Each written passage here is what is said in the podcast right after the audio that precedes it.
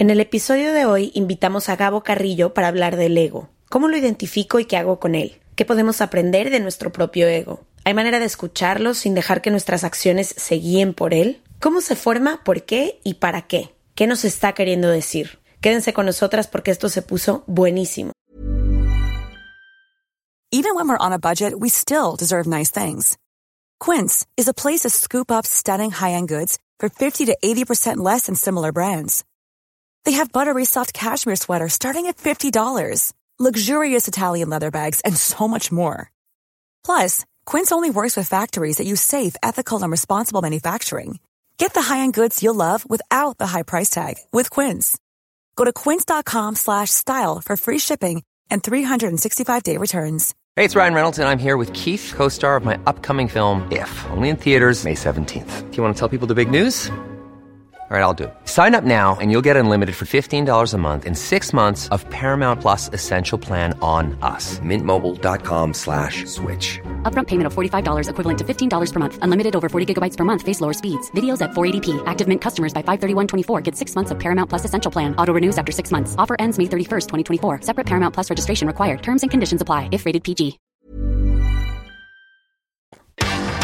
From the beginning. Se regalan dudas nace de la infinita necesidad de cuestionarnos todo. Todo. Todo lo que está a nuestro alrededor. ¿Por qué creemos lo que creemos? ¿Qué alternativas hay? ¿De dónde venimos y hacia dónde vamos? ¿Cómo tomar decisiones más informadas? Coexistir para vivir más intensamente sin dejar de crecer. Hemos tenido tantas dudas durante tanto tiempo que te las queremos regalar. Soy Leti Sagún Y yo, Ashley Franje. y en este espacio invitamos a Expertos, amigos, profesores, gente que queremos y que admiramos, que sabe y no sabe tanto. de todo eso que tendríamos que estar hablando.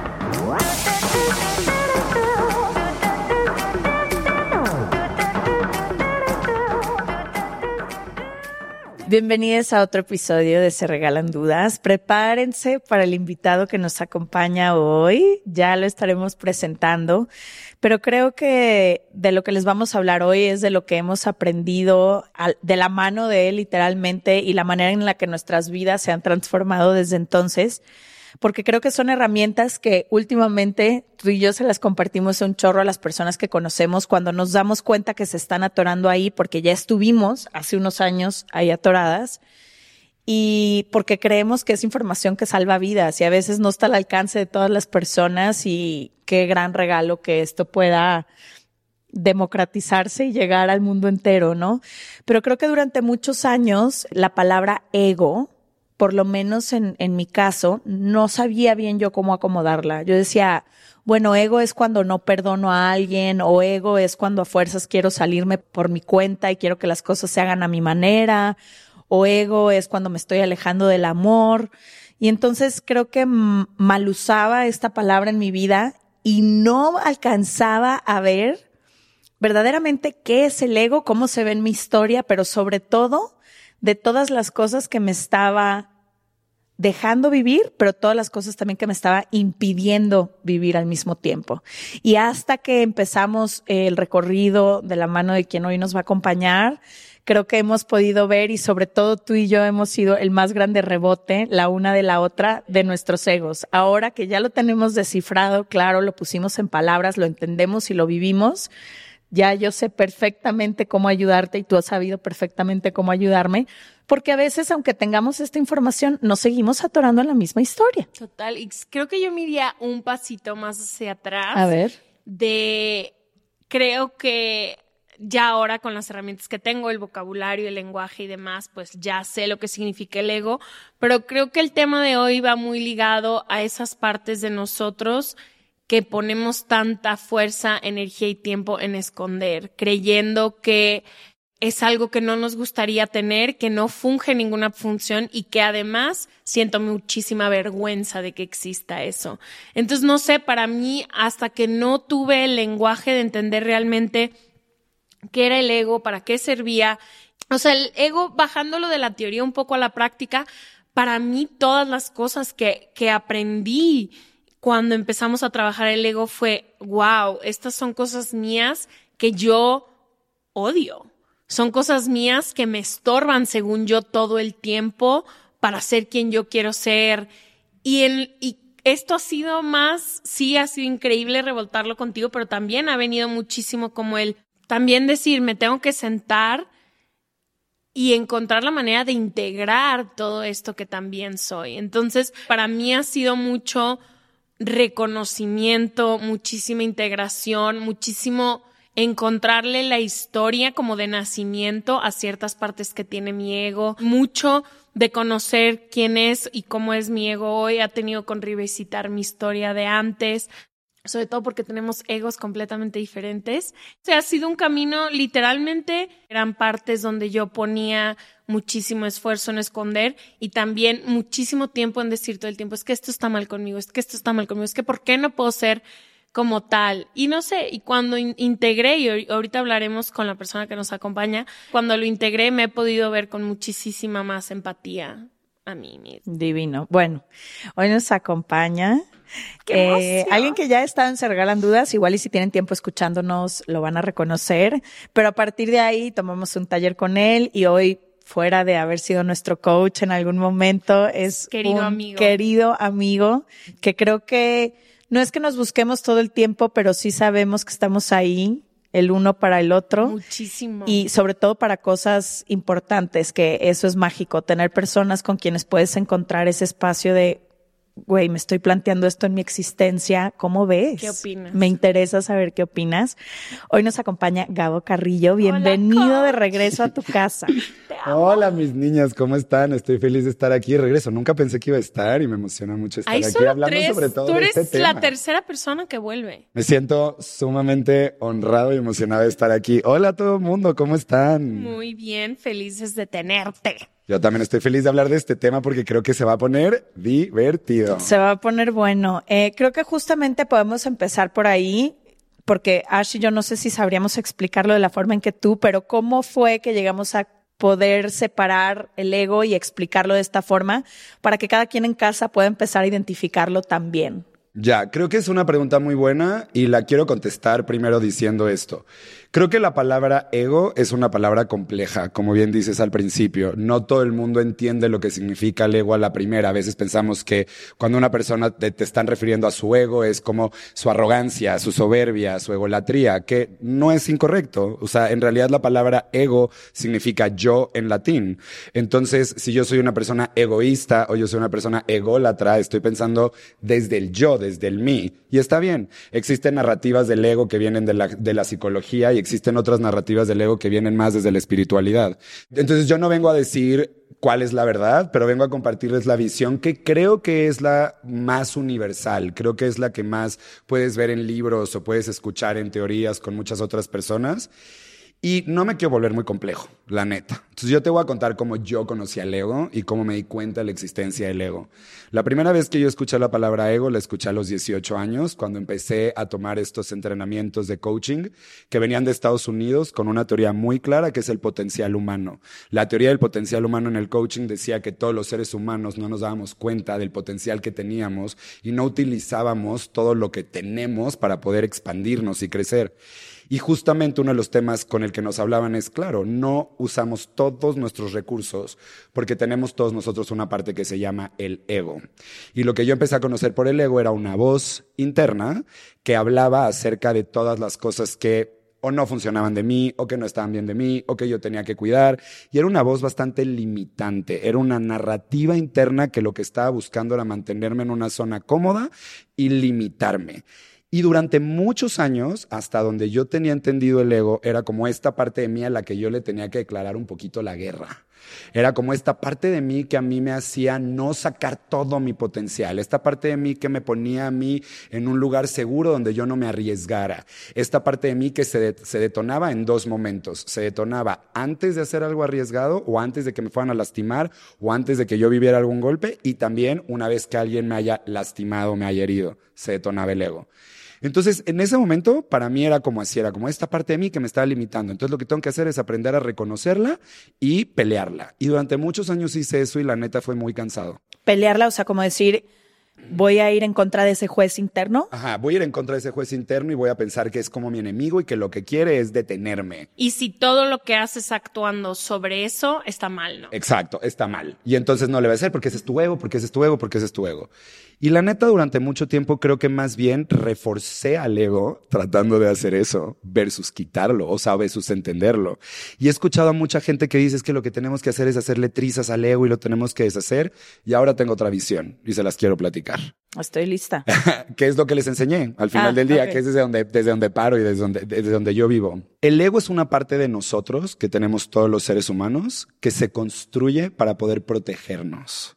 El ego, su función en realidad es una función muy noble y, su, y es literalmente cuidarnos de que no nos vuelva a pasar cosas que a lo mejor nos pasaron y lastimaron cuando íbamos creciendo. Entonces, digamos que yo estaba, no sé, tenía cinco años, estaba en el kinder y de repente voy con una amiguita y esta amiguita yo le conté un secreto y entonces luego esa niña llega y le cuenta ese secreto a todo el salón de clases. Una parte de mí dice, no puedo volver a confiar en las personas, no le puedo volver a contar porque me van a volver a, alguien me puede volver a exponer. Y cuando quiero contarle algo privado a alguien más, aparece mi ego y me dice, no le cuentes. Porque la porque gente te no puede es de lastimar, fiar. porque la gente no es de fiar o la gente no es de confianza. Entonces, en ese momento, para lo que sirve, it's good. O sea, para lo que sirve está bien. Pero luego el ego se apodera de nosotros y ya no confiamos en absolutamente nadie. Y ahí es donde se vuelve limitante el ego. ¿Les hace Porque sentido? ya no puedes separar una sola experiencia, sino se convierte como la máscara desde la cual tú vives y tomas decisiones. Tal cual. Más que máscara, creo que algo que a mí me sirvió mucho cuando trabajamos esto nosotros tres fue como ver estos lentes que te pones. O sea, realmente te pones unos lentes de decir todo el salón se va a enterar de lo que vas a, a- lo que estás a punto de decir otra vez. Creo que el ego a mí me ha servido mucho entender que vive en el de experiencias pasadas y que como tú dices, solo quiere venir a decirte, acuérdate de esto y cómo nos fue, entonces no lo hagas. Tal cual. Y el ego no nada más es uno, el ego es una parte de nosotros. Desde el lado más espiritual, yo creo que todos los seres somos seres duales. Todos nosotros vive la luz, en todos nosotros vive la capacidad de poder elegir, eh, entender y vivir desde las emociones en su lado saludable. Y también podemos elegir actuar y entender la vida desde, las, desde el lado no saludable de las emociones y también reaccionar desde un lugar en el cual podemos lastimar a otros, herirnos a nosotros mismos. Y yo creo que somos seres duales. Y el ego le pertenece a la parte oscura de nuestra dualidad. Pero el ego es todo. Por ejemplo, hay mucha gente que dice que el ego es miedo. Hay muchas teorías espirituales que te dicen solo existen dos, dos emociones básicas en el mundo, el amor y el miedo. Y creo que después de estar estudiando tanto las emociones como Ashley y a mí nos encanta estudiar de las emociones, he aprendido que a lo mejor un poquito difiero ya de esa definición de que el ego solo es miedo. El ego también es la parte no saludable de la culpa. El ego también es la parte no saludable de la alegría. El ego también es la parte no saludable del amor. El ego también es la parte no De no saludable de... Literal, es la parte no saludable de las emociones que lo que está haciendo, que está buscando hacer el ego es protegerte y cuidarte. Entonces les voy a poner un ejemplo de cómo se ve, a lo mejor, por ejemplo, mi ego, antes de venir para acá, antes de venir a grabar esto. Yo tengo por una historia de vida como esta necesidad de siempre mostrarme perfecto. Es algo con lo que yo he tenido que trabajar toda mi vida. Aquí, Físicamente. aquí nos reconocemos entre En todo. Aquí nos reconocemos entre... Físicamente, No, ser perfecto como en un sentido no me puedo equivocar. No puedo mostrar, no puedo mostrar errores porque mi imagen siempre está en juego.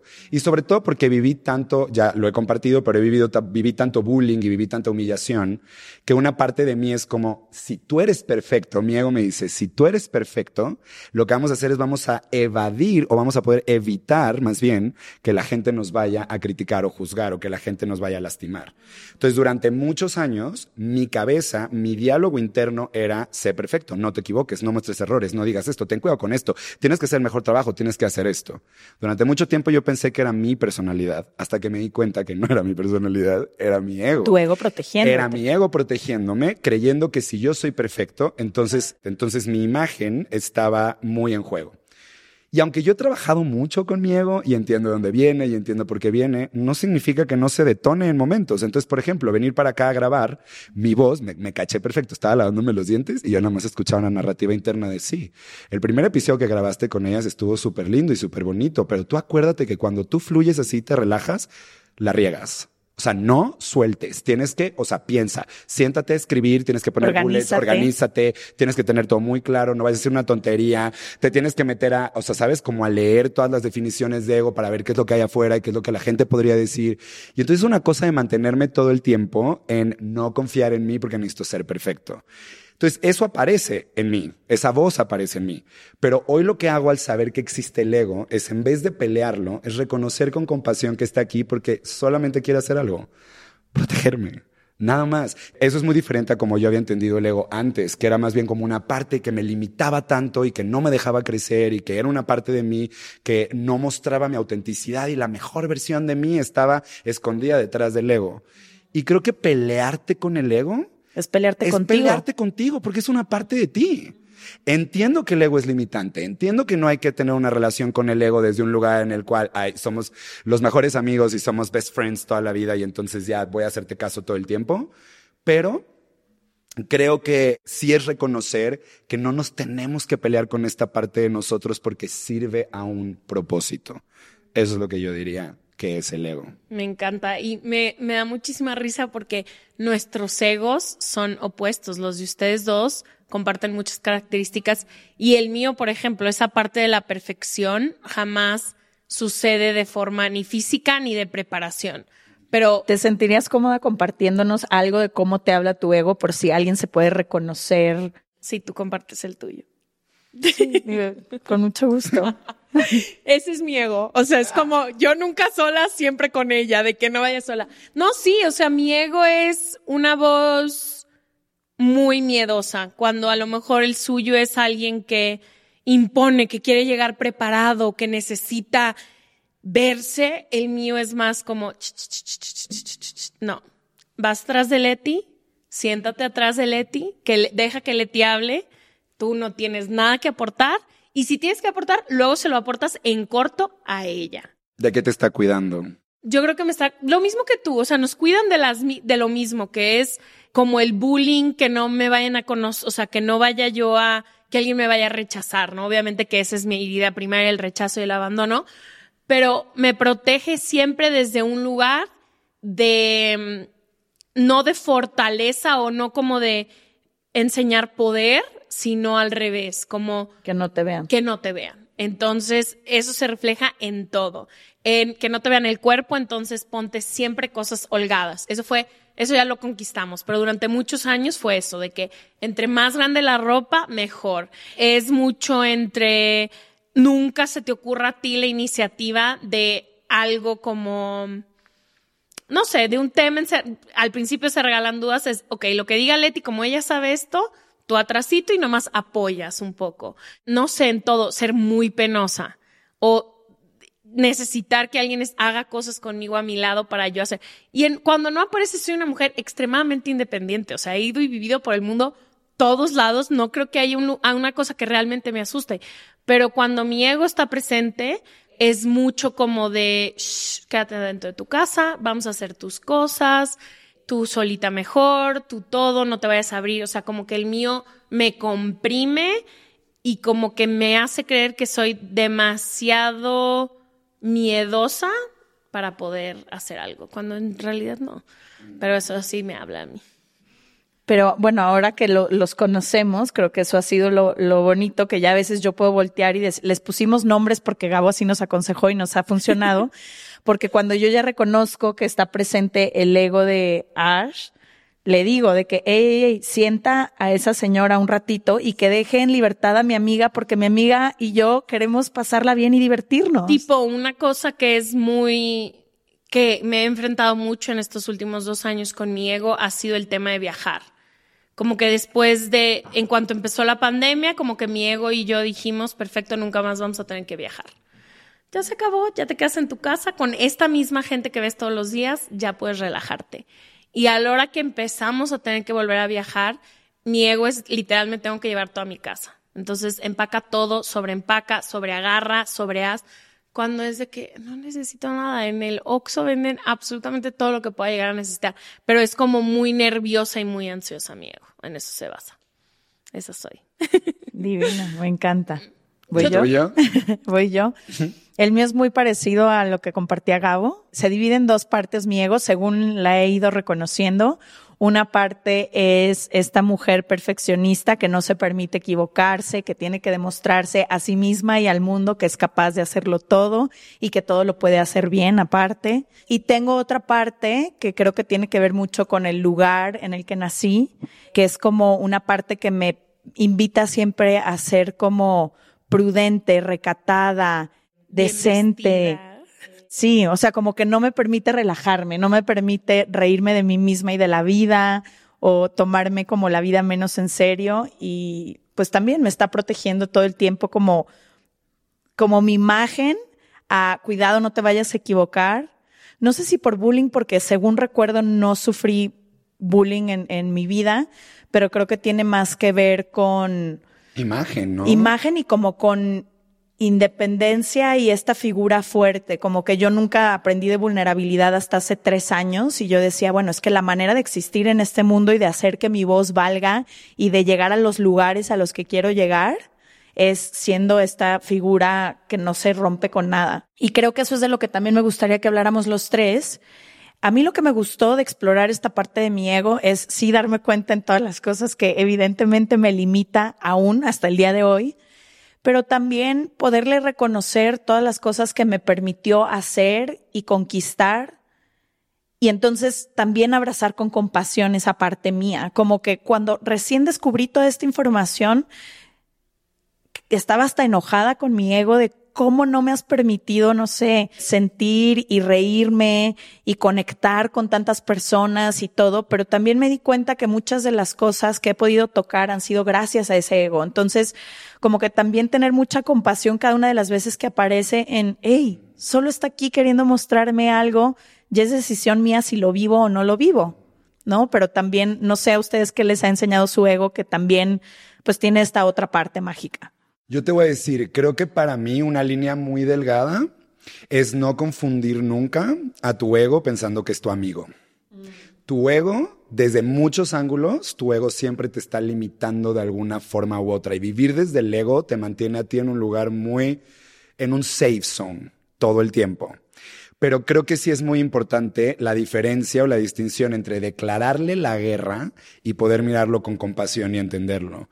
Porque si le declaro la guerra a todas estas partes de mí que existen, porque entonces, por ejemplo, cuando yo me siento en un lugar donde mi ego está sintiendo a una amenaza, o estoy sintiendo que alguien me puede criticar, o estoy sintiendo que alguien me puede lastimar, o estoy sintiendo que mi imagen se puede sentir de alguna forma, Muchas veces la manera en la que se manifiesta mi ego es siendo arrogante, es siendo soberbio, es siendo alguien súper frío, es siendo alguien que a lo mejor no te conteste, es alguien que tiene que saber más, es alguien que te tiene que contestar con todas, es alguien que tiene que saber más en la mesa, ser el carismático, el divertido. Y la gente hacia allá afuera cree que es mi personalidad, pero en realidad muchas veces es mi ego queriendo defenderse de una amenaza que ve. Y eso puede generar mucho dolor en los demás, en la gente que me rodea. Pero si yo lo entiendo desde un lugar de compasión, de, a ver, chaparrito, me te estás sintiendo súper amenazado. Estás sintiendo que hay alguien aquí o hay una situación en este momento que te está poniendo en riesgo. Entonces, ¿qué podrías elegir? ¿Quieres actuar desde este lugar y crear este impacto o quieres actuar desde este otro lugar? Entonces, la forma en la que yo lo he visto, más allá de agradecerle a mi ego y decir gracias porque por ti logré todo esto, es voltear a ver el impacto que ha tenido, porque como bien dices tú, el hecho de yo querer ser una persona que fuera reconocida tanto para que a ver si así es como la gente me va a querer, si soy este perfeccionista, entonces la gente no me va a lastimar, me invitó también a ser una persona con un drive profesional brutal con un compromiso de aquí yo voy a hacer las cosas con un detalle, con corazón, bien hechas, voy a leer, voy a investigar, voy a poner mi ética, voy a, o sea, voy a ser profesional. Y mi ego, para cuidarme de que no me vaya a decir, me exige esta perfección. Lo malo es cómo lo vivo, porque lo vivo desde la ansiedad, lo vivo desde la pesadez, lo vivo desde la angustia. Pero sí puedo ver que si no fuera por esa parte, a lo mejor nunca hubiera llegado tan lejos como llegué profesionalmente hablando. Me explico, sí puedo ver las cosas que he aprendido, que me ha hecho leer, que me ha hecho investigar, que me ha hecho eh, prepararme, que me ha hecho ver, pero también he visto el precio que he pagado por creer que necesito ser perfecto para que la gente me quiera. Qué caro nos sale, amigo. Es carísimo. Qué caro. Y, coach. No, no, vas tú. Ah. Otra vez Así, así de escondiéndose. que su ego diciendo, contestemos otra cosa. Sí, hay que Yo- cambiar el tema. Desviemos la conversación hacia. Mi ego me ha servido y me ha funcionado, sobre todo en los últimos años, a ser muy cuidadosa de los círculos en los que me muevo, a ser muy selectiva con la gente que se acerca. Que eso, como dice Gabo, cómo lo vivo yo, también a lo mejor limitándome muchísimo de conocer a otra gente que es increíble, de a lo mejor poder salir con millones de hombres y pasármelo increíble, me ha limitado mucho a ser muy selectiva con quien comparto absolutamente todo. Entonces esa es una parte y creo que la más difícil ha sido en el trabajo.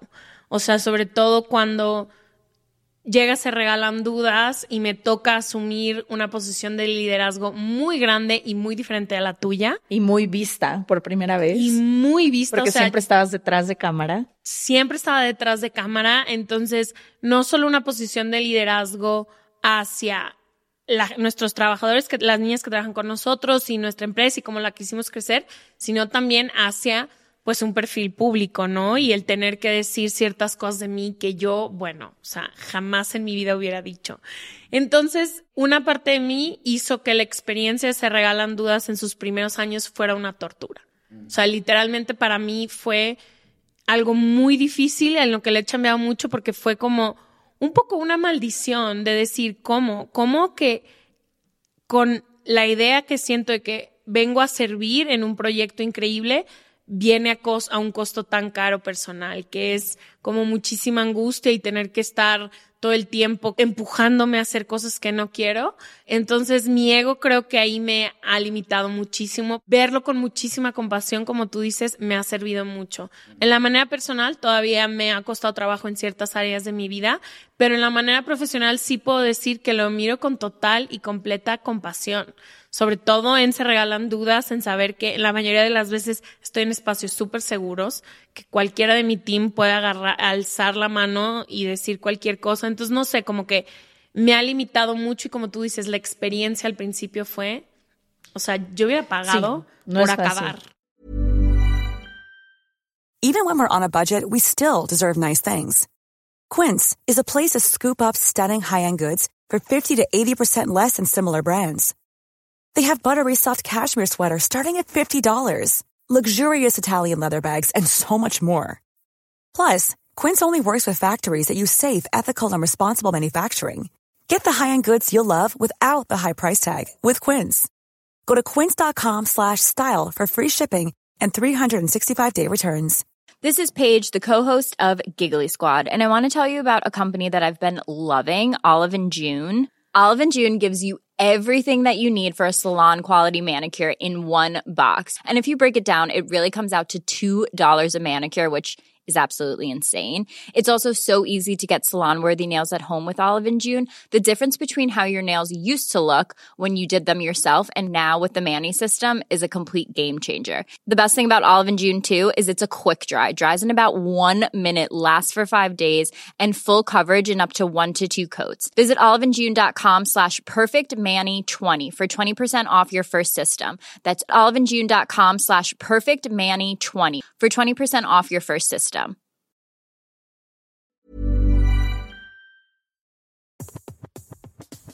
Este mes, Leti y yo nos tomamos unas merecidas vacaciones. En lo personal, necesitaba un tiempo de desconexión para estar solo conmigo y con las personas que quiero. Uno de los planes que hicimos fue ir a uno de mis lugares favoritos, el mar. Por eso decidí comprarme un traje de baño lindo, protector solar y algunas otras cosas que quería llevarme a la playa. Después de comprar lo que necesitaba, usé una app que se convirtió en mi más grande aliada, porque me regresó dinero en efectivo y me recompensó por muchos de los gastos que hice. La app se llama Hypora y es muy sencilla, rápida y segura de usar. Hybora me ha regresado dinero por comprar en tiendas como Lowell's, Macy's, Sephora, Best Buy y mucho más. Tú también puedes empezar a usarla y recibir dinero por comprar desde comestibles hasta artículos del hogar y de belleza. Lo único que tienes que hacer es agregar tus ofertas en la aplicación, subir tu recibo y listo. Obtendrás dinero real que podrás depositar a tu cuenta bancaria, PayPal o tarjetas de regalo. Si tú también quieres aprovechar estos beneficios, en este momento, para ti que eres parte de nuestra comunidad, Hybora ofrece 5 dólares por solo probar Hybora usando el código DUDAS cuando te registras. Simplemente ve a la Apple Store o a Google Play Store y descarga la aplicación Hybora, completamente gratis para comenzar a ganar dinero en efectivo y use el código DUDAS. Eso es I-B-O-T-T-A en App Store o en Google Play con el código DUDAS.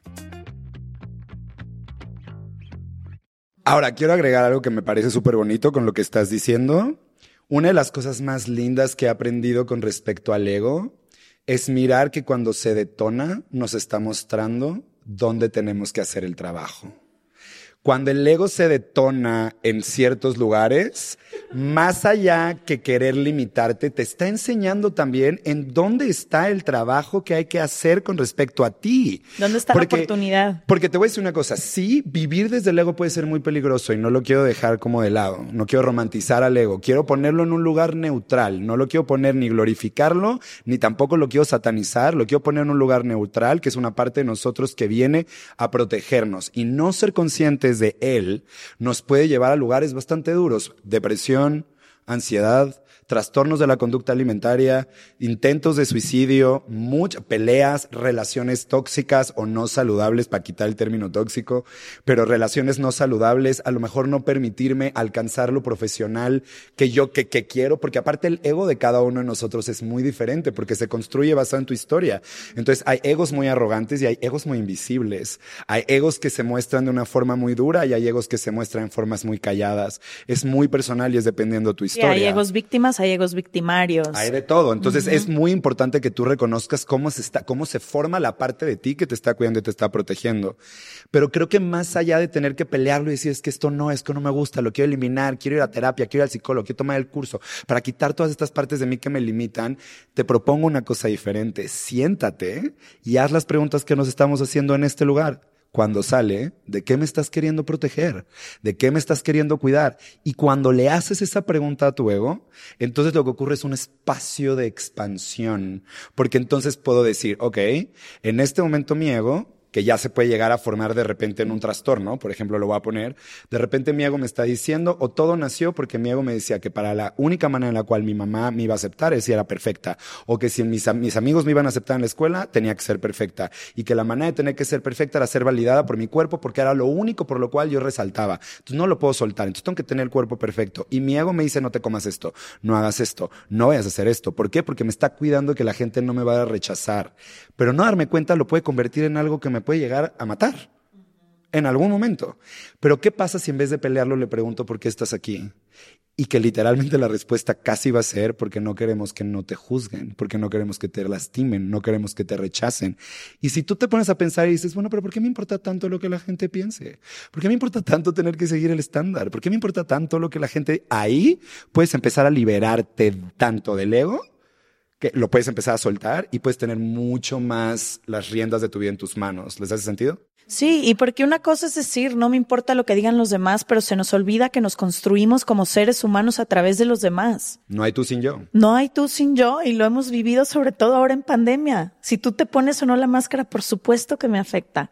Ahora, hay algo que también me gustaría que ahorita lo sacaste y fue así como hablemos de eso conforme más vas conociendo tu ego y le empiezas a hacer estas preguntas justo que nos estás compartiendo, como qué, de qué me estás protegiendo, qué me vienes a mostrar, por qué te haces presente, te empiezas a dar cuenta que hay ciertas personas o situaciones que detonan y explotan a tu ego como ninguna otra.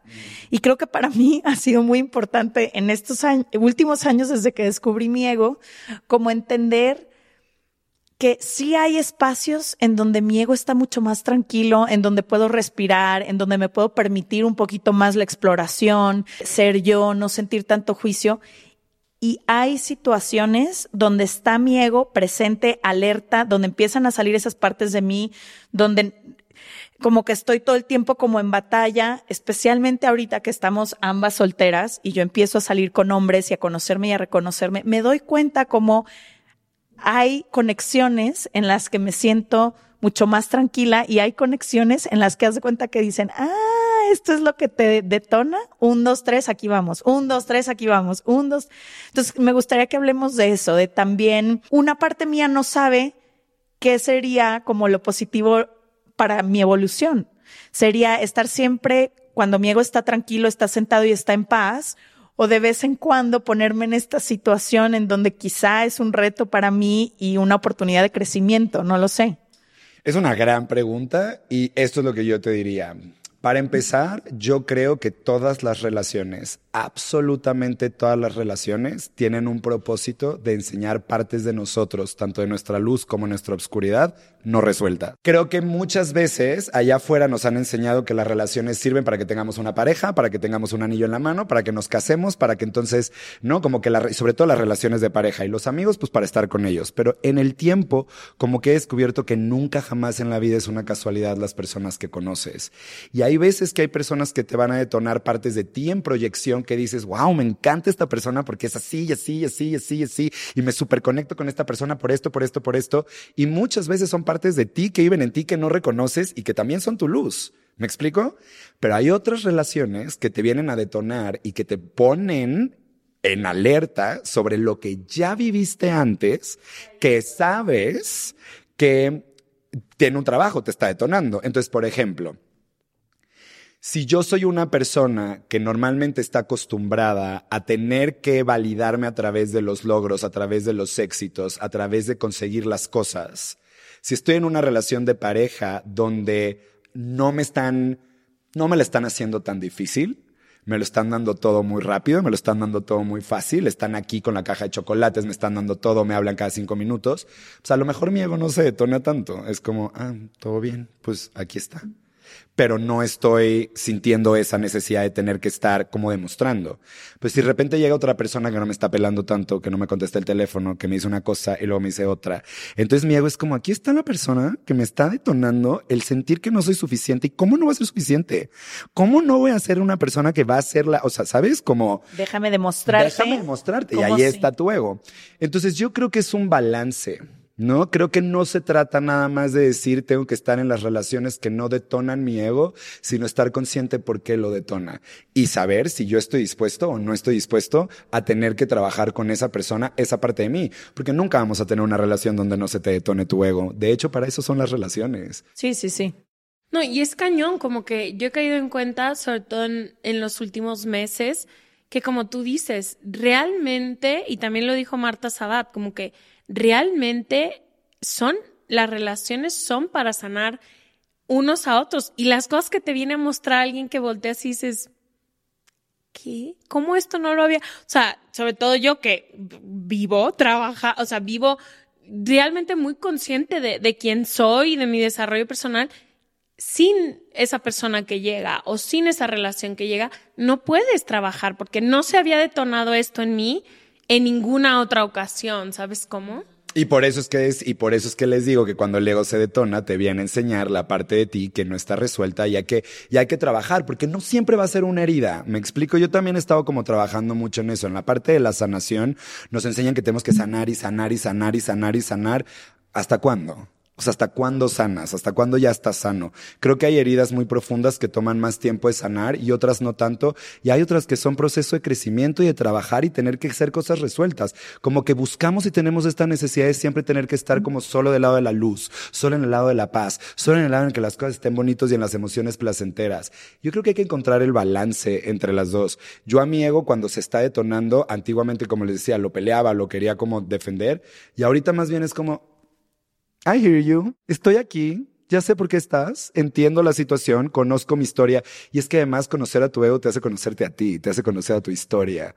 Entonces justo cuando llegan momentos donde hay personas que te ponen una prueba, donde hay que, por ejemplo, no sé, te fuiste a tu psicólogo a terapia y estás trabajando en límites. Y estás trabajando en tener que decir que no a cosas a las que siempre dices que sí, donde acabas siempre sintiendo que la gente abusa de ti y tú siempre dices que sí porque tienes un ego que te dice que por favor siempre seas una persona que complace a los demás, un people pleaser, para que no te rechacen o para que no, y entonces acabas tú permitiendo que abusen de ti demasiado.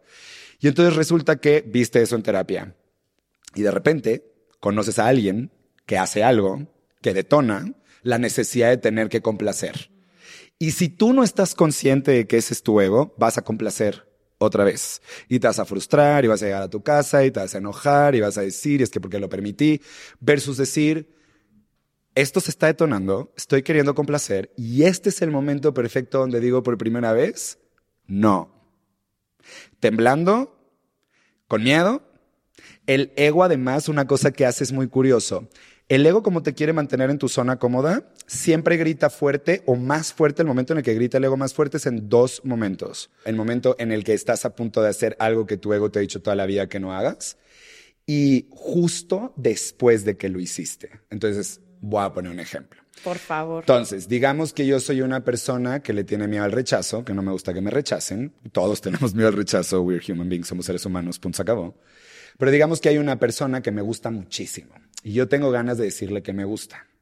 Cuando yo estoy decidido y estoy empoderado y estoy listo para decirle, me gustas, ya sabes, como, ¿cómo dice esta Elan? Como te invito unas tortas.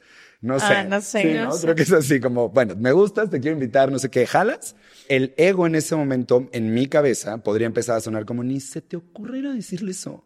¿Qué oso? Ni siquiera te sabes bien la frase. Se van a rechazar, te van a rechazar, se van a reír de ti, bla, bla, bla. No lo vayas a hacer, ni se te palabra. ¿Qué tal que piensa que, eres una intensa? ¿Qué tal que piensa que eres un intenso? ¿Qué tal que piensa que no sé qué? Que bla, bla, bla. Entonces ni le digas nada. Y tú, como ya sabes del trabajo del ego, le dices, Hazte un lado, que Hazte un lado, ahí está tu silla, siéntate, voy a hacerlo, porque si no lo hago, me voy a quedar aquí, güey, siempre diciendo, nunca me atrevo a nada. Y entonces voy, le digo a la persona que me gusta, que me gusta. Y chance la persona reacciona de una manera neutral. A lo mejor no reaccione efusivamente como esperaba que vinieras a decirme eso tú. A lo mejor es como, ah, chido, ¿cómo estás? Y mi ego podría en ese momento, después de que lo dije, empezar, ¿ves? Te lo dije. ¿Para qué hablaste?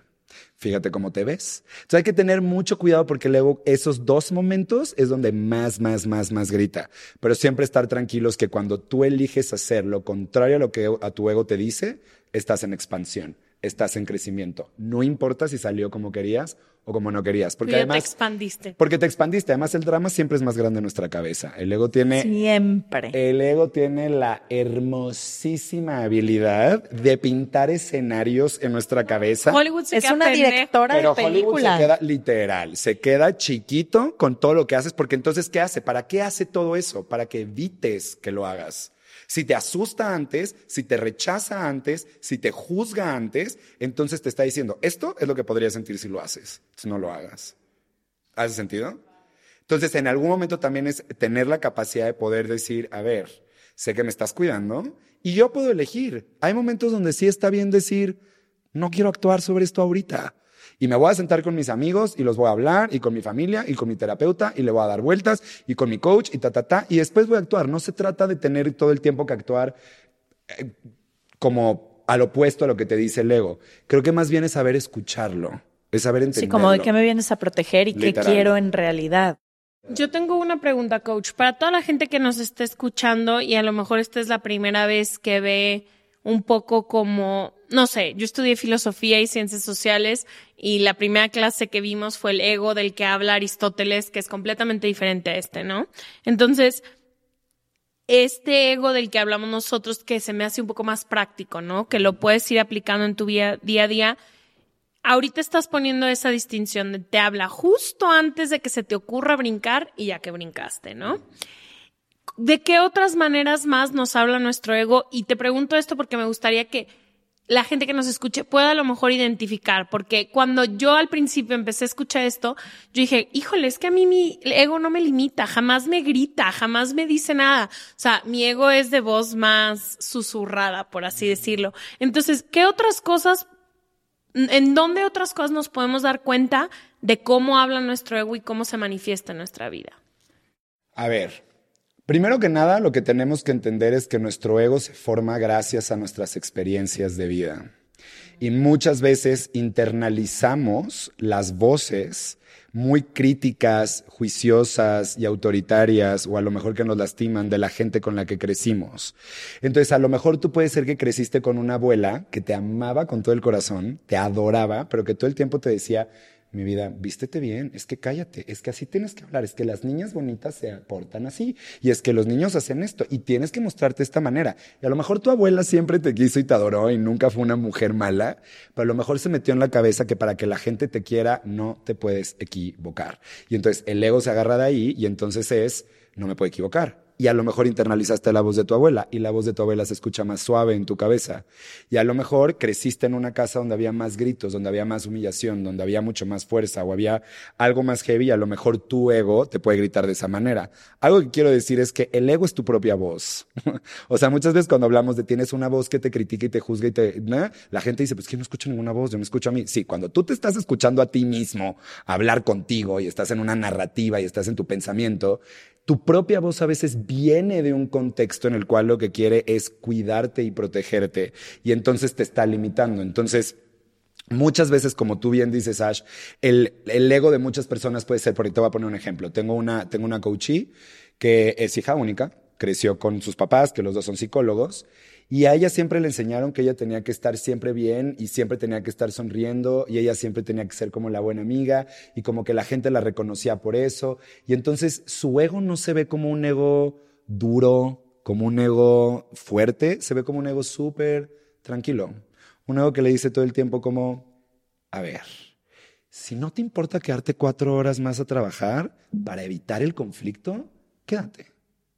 Quédate aquí, trabaja. Es más bien el diálogo interno que tienes. Entonces, lo importante es que conozcas tu historia. Por eso es importante ir a terapia. Por eso es importante hacer procesos de autoobservación y autoconocimiento. Porque tu ego no se va a al de nadie. Podemos compartir ciertos rasgos. Yo tengo un, ego parecido al de Leti, pero también tengo un ego parecido al tuyo, sobre todo con la ansiedad social. Me explico que un día yo te hablé diciendo, eh, ahorita en este momento la ansiedad me está dando a tope y tuvimos una conversación y pudimos platicarlo. Creo que lo puedes ir como compartiendo con ciertas personas y eso es lo que lo hace bonito porque puedes compartirte con otros, pero es muy personal. Sí, porque al final tu historia es única. Es tu historia. Entonces, ir conociendo a tu ego es conocer la narrativa interna que vive dentro de ti, que lo que está buscando es protegerte. ¿Es complicado a veces encontrarla? Por supuesto que claro que sí. No es muy sencillo. La primera vez que estás haciendo trabajo con tu ego es como, a ver, espérate, ¿cómo? Pero yo pensé que yo era esto. Una de las cosas más curiosas cuando la gente toma mis programas, siempre es como, Gabo, o sea, yo pensé que era mi ego. O sea, cuando descubrí que mi ego era esto, yo pensé que yo era eso. Y no es mi ego. Entonces ahora, ¿quién soy? ¿Quién, soy? Y bienvenidos al trabajo más hermoso del amor propio. Saber quién eres tú lejos de todo esto. Y sí entender que el ego no puede ser lo que rige tu vida. Porque si lo rige, entonces a partir de ahí es donde creas tus relaciones, tus sueños, lo que es importante para ti, tu salud, un montón de cosas. Sí, no eres tú, es tu, tu ego al final. Creo que también es fácil reconocer tu ego cuando te preguntas y todas las personas en diferentes cosas, ámbitos y demás, pero cuando te preguntas algún deseo o sueño genuino que tú tienes y siempre has tenido y por qué no lo haces, como cuál es la narrativa que te cuentas de, no, es que no puedo hacer eso porque qué, y ahí empiezas a reconocer como cuál es tu... Literal, miren, y algo que puedo hacer, porque yo sé que ustedes en las redes sociales comparten mucho esto, les puedo regalar preguntas que yo tengo hechas para que tú puedas empezar a identificar cómo se ve tu ego, porque justo otra manera puede ser cómo reaccionas delante de una crítica, cómo reaccionas delante del enojo, cómo reaccionas delante de, del rechazo, quién eres tú cuando las cosas no salen como tú querías que salieran, quién eres cuando las cosas se salen de control. Me explico cómo, o sea, como son estas preguntas donde pones el ojo en los detonantes que hacen que aparezca. ¿Me explico? Y entonces haciendo eso es mucho más sencillo poder mirar a tu ego. Y coach, sabiendo esto, sabiendo que tú, que este es nuestro diálogo interno, que se puede, no sé, creo que a mi ego, eh, mi ego y yo hemos de, como empezamos hace dos años a como estamos aquí, pues ya no, no soy amiga de ella porque me cae, no, no que no me caiga bien, pero me gustaría que no existiera, pero ya la puedo comprender. Y todas estas personas que hoy están diciendo, wow, sí soy así, reacciono de tal manera ante el rechazo, ante, ante la crítica, ¿Qué hay del otro lado? O sea, ¿qué es el fin? El fin de conocerte de esta manera en la que tú dices de que es el camino más grande del amor propio. ¿Qué hay del otro lado? O sea, ¿qué hay cuando logras integrar y ser empático con tu ego y sobre todo con tu historia. Yo creo que el regalo que te llevas es tu esencia, tu autenticidad. Porque muchas veces quien eres está escondido detrás del ego, o quien eres está escondido detrás del personaje que tu ego muestra delante de los demás para no tener que ser cachado. Me explico entonces, el riesgo que perdemos al no entender a nuestro ego es nuestra autenticidad. Entonces, por ejemplo, normalmente nos dicen que el ego es miedo, ¿no? El ego es la voz del miedo y que del otro lado lo que existe nada más es el amor. Y yo quiero ser un poco antagonista en esta situación. El amor también tiene su obscuridad, ¿sabían?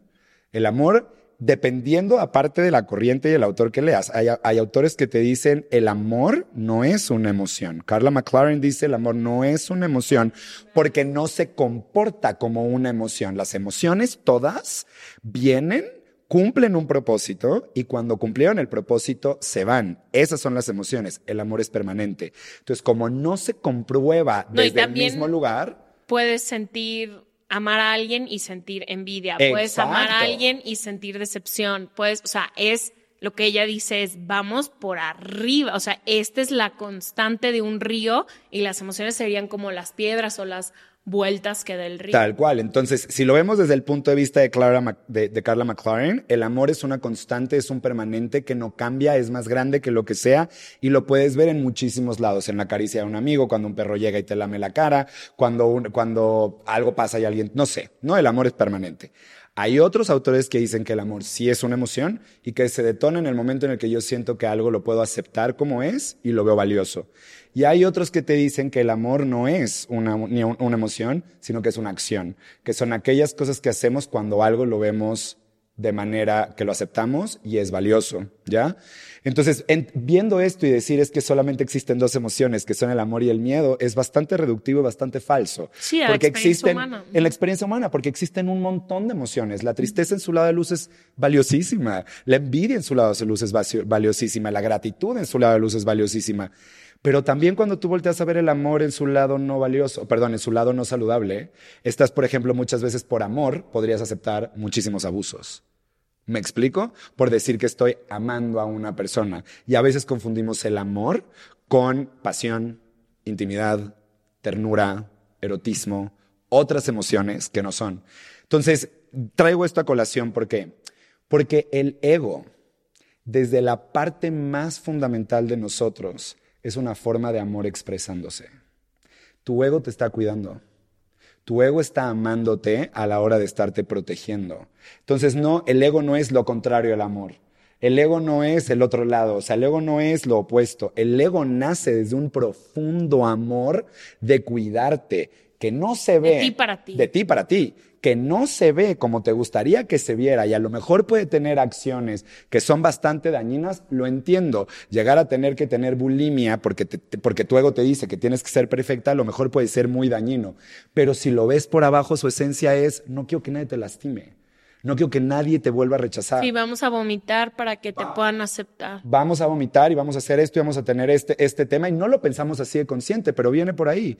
Entonces, cuando también empiezas a agarrar a tu ego desde ese lugar y lo empiezas a entender, lo que hay del otro lado es aceptación.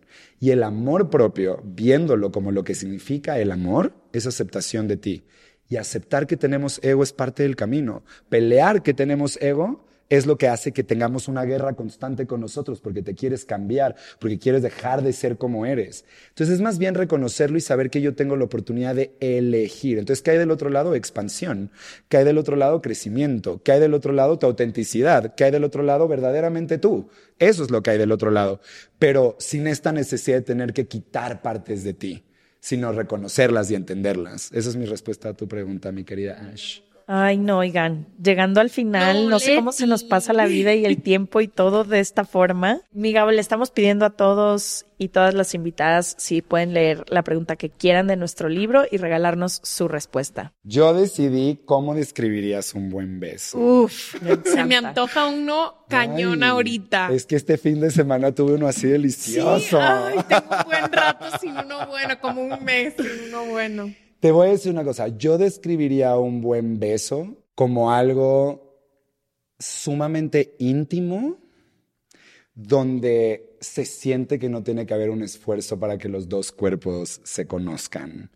Para mí un buen beso es, yo creo que expresas todo lo que estás sintiendo, o yo por lo menos expreso todo lo que estoy sintiendo a través de un beso. Hay diferentes tipos de besos. Hay besos que son tiernos, que son lentos, que son suavecitos, hay besos que son apasionados, que son atascados, que son... Creo que no tiene que ver con eso, sino tiene que ver con la intención. Entonces, para mí un buen beso es alguien que tiene una intención de expresarte, que tanto te desea, te quiere, está contigo. Para mí es eso. Es súper presente, ¿no? Es El presente, beso. es un beso de- Súper ay, es como la manera más presente mindful, ¿no? De o sea, poder estar en un momento. literal, ¿quieres meditar tus 10 minutos al día y no te cuesta estar, te cuesta trabajo estar en un cojín?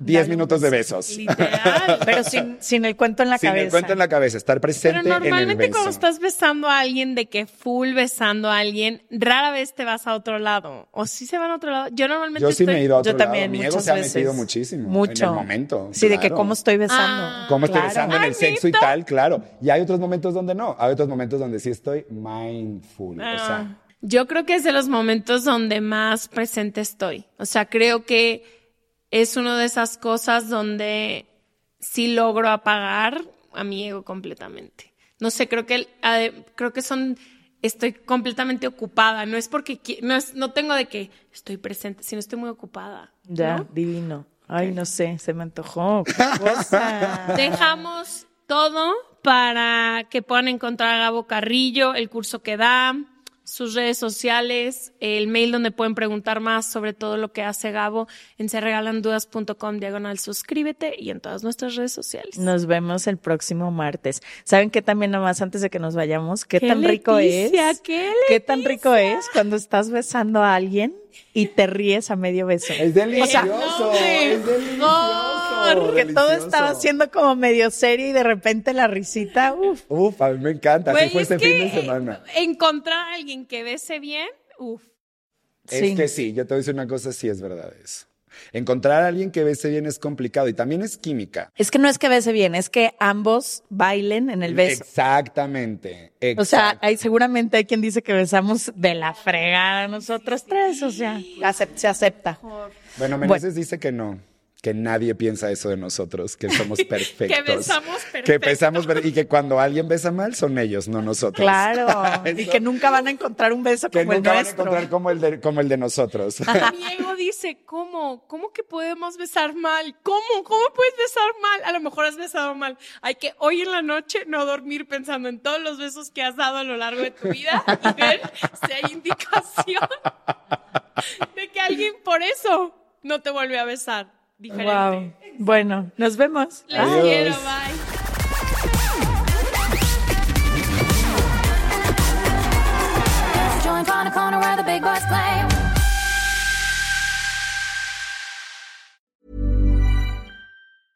Hey, it's Paige DeSorbo from Giggly Squad. High quality fashion without the price tag. Say hello to Quince. I'm snagging high-end essentials like cozy cashmere sweaters, sleek leather jackets, fine jewelry, and so much more. With Quince being 50 to 80% less than similar brands. And they partner with factories that prioritize safe, ethical, and responsible manufacturing. I love that. Luxury quality within reach. Go to quince.com slash style to get free shipping and 365 day returns on your next order. Quince.com slash style. How would you like to look five years younger? In a clinical study, people that had volume added with Juvederm Voluma XC in the cheeks perceived themselves as looking five years younger at six months after treatment. Look younger, feel like you. Add volume for lift and contour in the cheeks with Juvederm Voluma XC. Reverse signs of aging by adding volume to smooth laugh lines with Juvederm Volure XC. For important safety information and to find a licensed specialist, visit juvederm.com. That's J U V E D E R M.com. Not for people with severe allergic reactions, allergies to lidocaine, or the proteins used in Juvederm. Common side effects include injection site redness, swelling, pain, tenderness, firmness, lumps, bumps, bruising, discoloration, or itching. There's a risk of unintentional injection into a blood vessel, which can cause vision abnormalities, blindness, stroke, temporary scabs, or scarring. Talk to a licensed specialist to find out if it's right for you.